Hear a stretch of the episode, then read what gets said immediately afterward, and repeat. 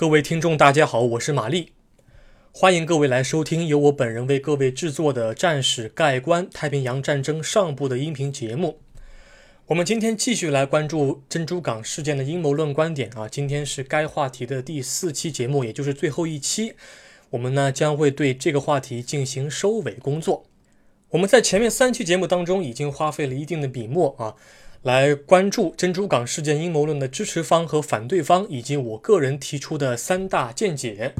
那么我将在今天的音频节目当中呢，主要分两节内容来阐述一下我个人的剩余的观点啊。第一节内容是和日方的观点有关，日方的一些陈述有关。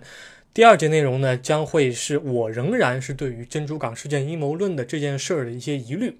好吧？咱们就不浪费时间了，立马进入今天的话题。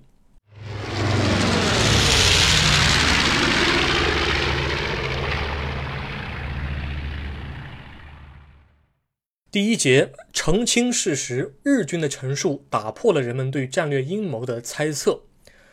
我记得在前面一篇音频节目当中，我提到过，阴谋论的部分支持者还提供了一些秘密证据啊，比如在袭击当天，有人认为在往返途中的游轮“乐兰号”就在日本联合舰队的大致方向上发现了可疑的信号。在使用了英文和俄文的莫尔斯电码密码表核对之后，发现都对不上，因此有人就认为乐兰号游轮是掌握了日本联合舰队的信息，而上面这个上面可能是美军高层，也可能是美国政府，就把这件事儿给压了下去。那么除了这一种表述之外呢，还有另外一个视角也是值得玩味的啊。有人认为，在联合舰队从泽州岛出发之后。有一艘名叫乌里茨基号的苏联货轮看见了日本联合舰队。有人就认为啊，乌里茨基号货轮当时正在运送美国援助苏联的 M 二坦克，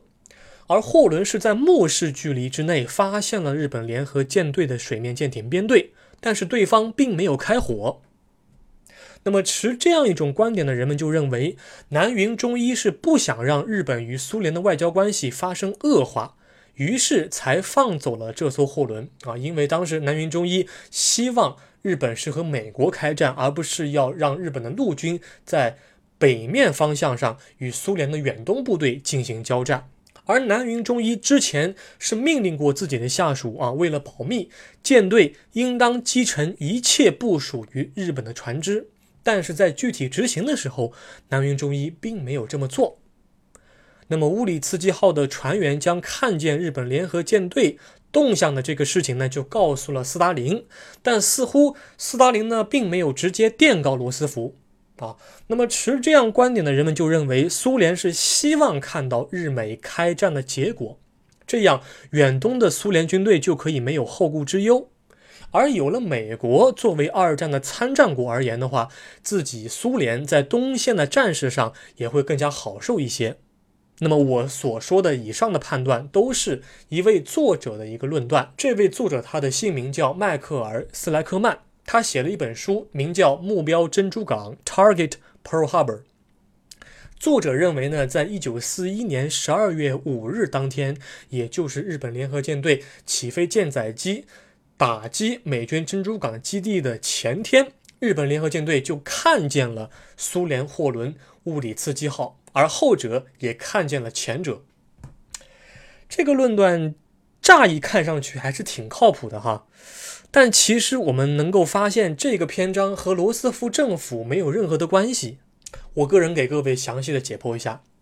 当一九四一年六月份的时候，苏联间谍佐尔格将德军将会入侵苏联的情报递交给斯大林的时候呢，斯大林并没有予以重视。但是德国确实是在六月二十二日当天发动了巴巴罗萨行动，向苏联的境内发动了全面的闪电战打击。而当佐尔格间谍在同年九月十四号将日本不会北进这样的情报再次递交给斯大林的时候呢？我们从莫斯科战役的战事发展来看的话，虽然苏联官方不承认佐尔格间谍的存在，但是斯大林呢，确实好像是相信了佐尔格提供的情报。那么早在这个时候，在一九四一年九月份的时候，苏联就可以做出日本不会北进，将会进攻太平洋这样的战略性论断了。斯大林就有可能通知丘吉尔和罗斯福，但是斯大林并没有这么做。而这个乌里茨基号货轮的故事，就算是真的话，也只能够证明了斯大林保持了沉默，或者斯大林没有向丘吉尔和罗斯福说实话。但这件事儿其实是转移了视线，这件事儿并不能直接证明罗斯福知晓了日方的进攻计划而坐视不管。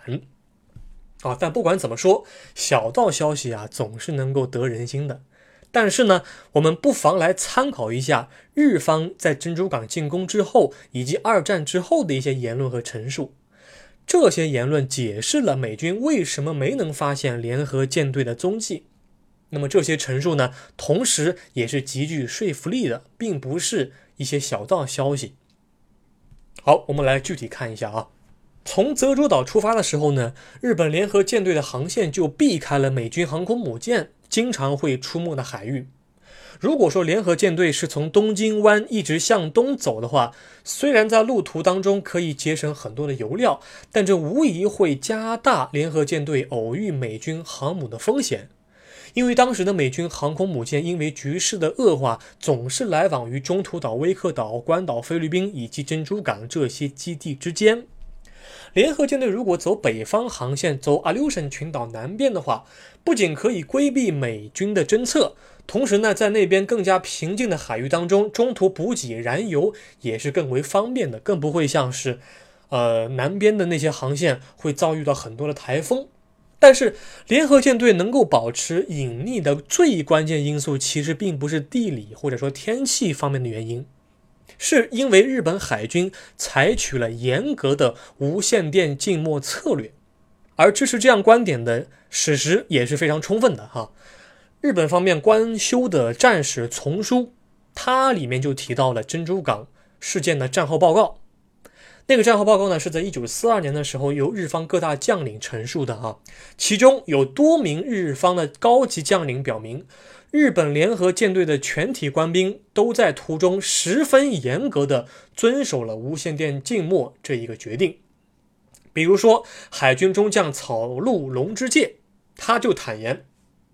毫无疑问的讲，联合舰队中的每艘舰艇都奉命采取了最为严格的无线电静默手段。展开无线电静默是容易的，但是要维持这种状态却是艰难的。呃，这是一个例子哈。比较极端的例子呢，是西田正雄指挥的比瑞号战列舰啊。比瑞号上负责通信的军官呢，就干脆把这个电台的零部件给拆了。拆了之后，就把那些零部件放在了自己床头的枕头下面，以免任何日军士兵触碰到这些通信设备。而晚上睡觉呢，军官也可以更加踏实。这些部件是一直到临近进攻的时刻，才被军官重新从枕头底下面拿了出来，组装起来，然后恢复通信，才开始使用的。好，这是一个例子哈。另外，山本五十六他在联合舰队从泽州岛出发的时候呢，便将作战命令以纸质的形式交给了各舰的舰长以及总指挥南云忠一啊。而命令当中涉及的无线电静默的部分是这样表述的：除非舰队主力遭遇到极端情况，否则舰队及其分遣舰队都不得使用无线电联系。因为是这样，联合舰队呢，它的目标比较单一，因此日方的航母战斗群在海上行进的时候呢，除了潜艇之外，水面舰艇呢都位于各个舰艇的可视范围之内。因此，舰与舰之间的传递信号不必依靠无线电电台，而是使用旗语和灯光。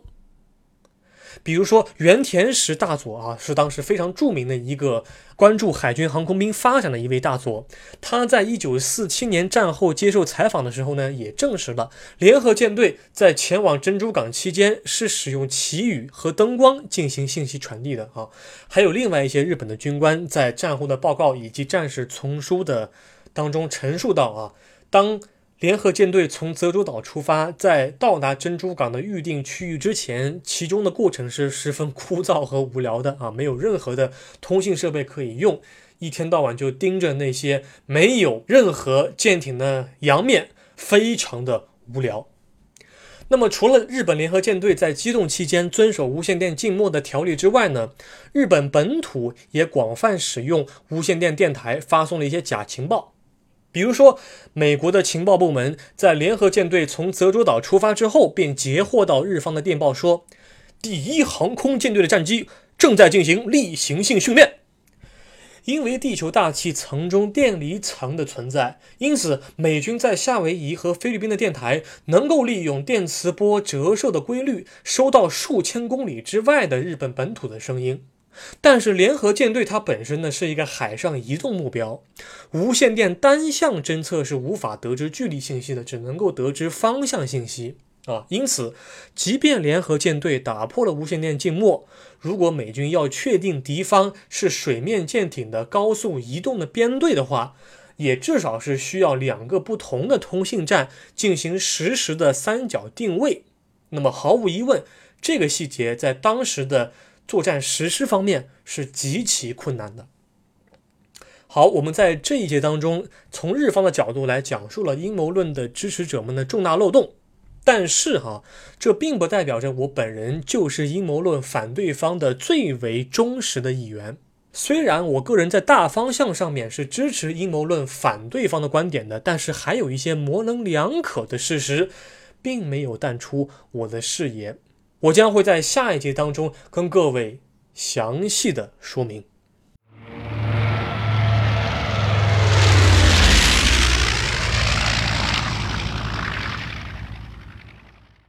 第二节遮天蔽日，尚未解密的文件以及选择性忽略。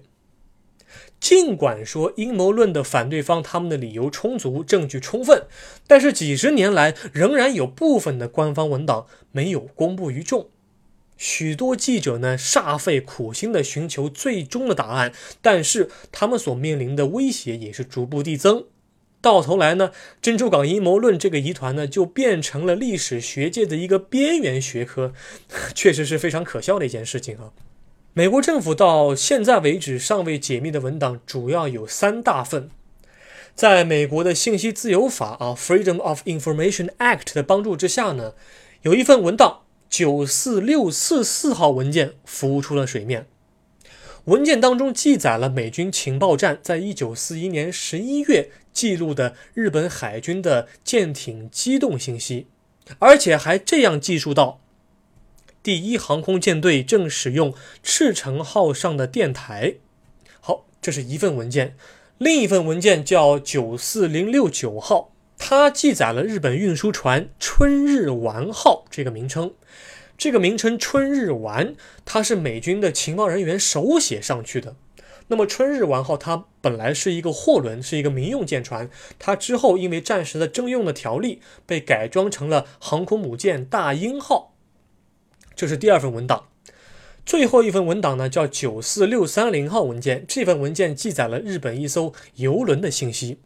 那么，以上三份文件是目前为止尚未被解密的内容。至于美国政府为什么至今还不解密，这个的话，很抱歉哈，我个人并不在美国政府内部工作，所以自然就无法了解具体原因到底是什么了。但是同时期还有人在当时就质疑丘吉尔是不是也率先知晓了日军偷袭珍珠港的打算。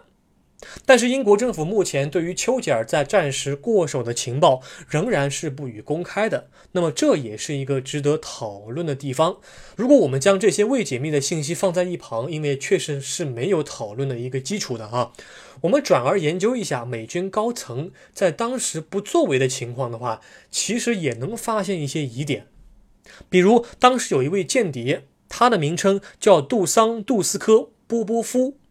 这位名叫波波夫的间谍，他是一个南欧人。然后他最早是服务于英国的军情六处的，但是后来在二战爆发之后，成为了双面间谍，同时也服务于纳粹德国的间谍机构阿布维尔。德国将他派遣到夏威夷，以监测美军的动向。那么最终，联邦调查局 FBI 和他有了接触啊。我现在跟各位普及这么一件事儿哈。有人认为这个第二次世界大战，这个世界其实也是不准确的，因为这个大战发生在亚欧大陆。也没有烧到北美，对吧？就算是烧到北美了，那也只是加利福尼亚湾以及美国的阿留申群岛，而没有烧到南美。但是其实这个情况是不准确的哈。当时纳粹德国展开了一次间谍行动，它的名称叫玻利瓦行动 （Operation Bolivar）。什么意思呢？纳粹德国当时派遣了很多的情报人员前往南美洲地区，阿根廷啊、啊智利啊和巴西，他们前往这些地区呢，包括夏威夷。就是为了获取跟美军动向相关的一些情报。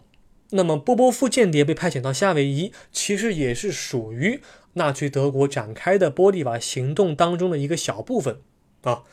有人就认为波波夫在一九四一年八月十二日的时候呢，就告诉了美国联邦调查局关于珍珠港地区未来可能会遭袭的一个警告。但是，联邦调查局的时任局长艾德加·胡佛并没有做出什么积极的回应。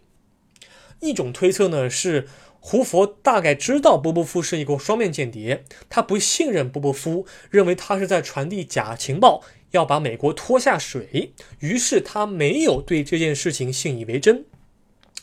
另外一种推测呢是说。胡佛其实是选择了相信波波夫，但不知为什么，呃，出于什么原因不知道，没有将这件事儿上报给美国政府。那么这件事儿呢，也是一个疑点。但是我个人认为，哈，最大的一个疑问可能还是要数美国太平洋舰队司令部在当日的所作所为了啊。虽然奥帕纳雷达站和水面舰艇的报告的时间已经接近了日机到达珍珠港上空的时间，也就是提前了一小时左右，但是周日当天的值班军官的回答，以及美军看起来的这种松懈的这个状况，都似乎有些反常。在珍珠港遇袭之前，其实美军各大太平洋的作战基地虽然说没有收到啊马歇尔的直接警告，但是日本在亚洲的扩张以及美军对其战争威胁的定性，也不是一天两天了，这些事儿都是有目共睹的。太平洋舰队司令部无所事事这件事儿，除了个别人员不专业之外呢？我觉得恐怕还是有一些其他的一些原因存在，只不过美国政府和美国军方高层至今不便公布而已。总之，综上所述，我大概花费了四个音频节目的时间，通过大量的篇幅。为各位梳理了珍珠港阴谋论支持方和反对方的各大观点和论据，并详细的阐述了我个人的见解哈，其中包括美方的一些见解和日方的一些陈述啊，是两方的一个来源，这样比较客观一些。那么我个人在立场上其实是偏向于阴谋论的反对方的，但是我愿意相信，在具体的战术实施、情报搜集和命令递送方面，美军高层或者说美国政府。至少是存在着些许过失的啊！美军高层和美国政府其实不可能透过一个单一的来源来证实未来事件发生的一个可能性。因此，即便美国政府或是美军高层确实在某个单一来源上收到了珍珠港面临打击的警告。他们在收到情报之后，确认它的可信度和传达命令所花费的时间无疑是巨大的，而这也已经无法挽回日军的进攻大势了。好。非常感谢各位收听啊，我个人对于珍珠港阴谋论的这个论述。那么听完四期音频之后，我相信你对于珍珠港事件的阴谋论以及前面三期音频节目关于战史的一些具体内容，应该有了更为客观和理性的一个判断和了解了哈。那么以上都属于我的个人观点。你们各位有什么不同的观点，欢迎在评论区里面提出啊。那么如果要引战的话，请你乖乖走开啊，回到家里面呃乘凉喝茶去吧，好吧。那么非常感谢各位的收听，我们在下一期节目当中跟各位来讲一讲日本入侵关岛这一件重要的战役。我们下一期再会。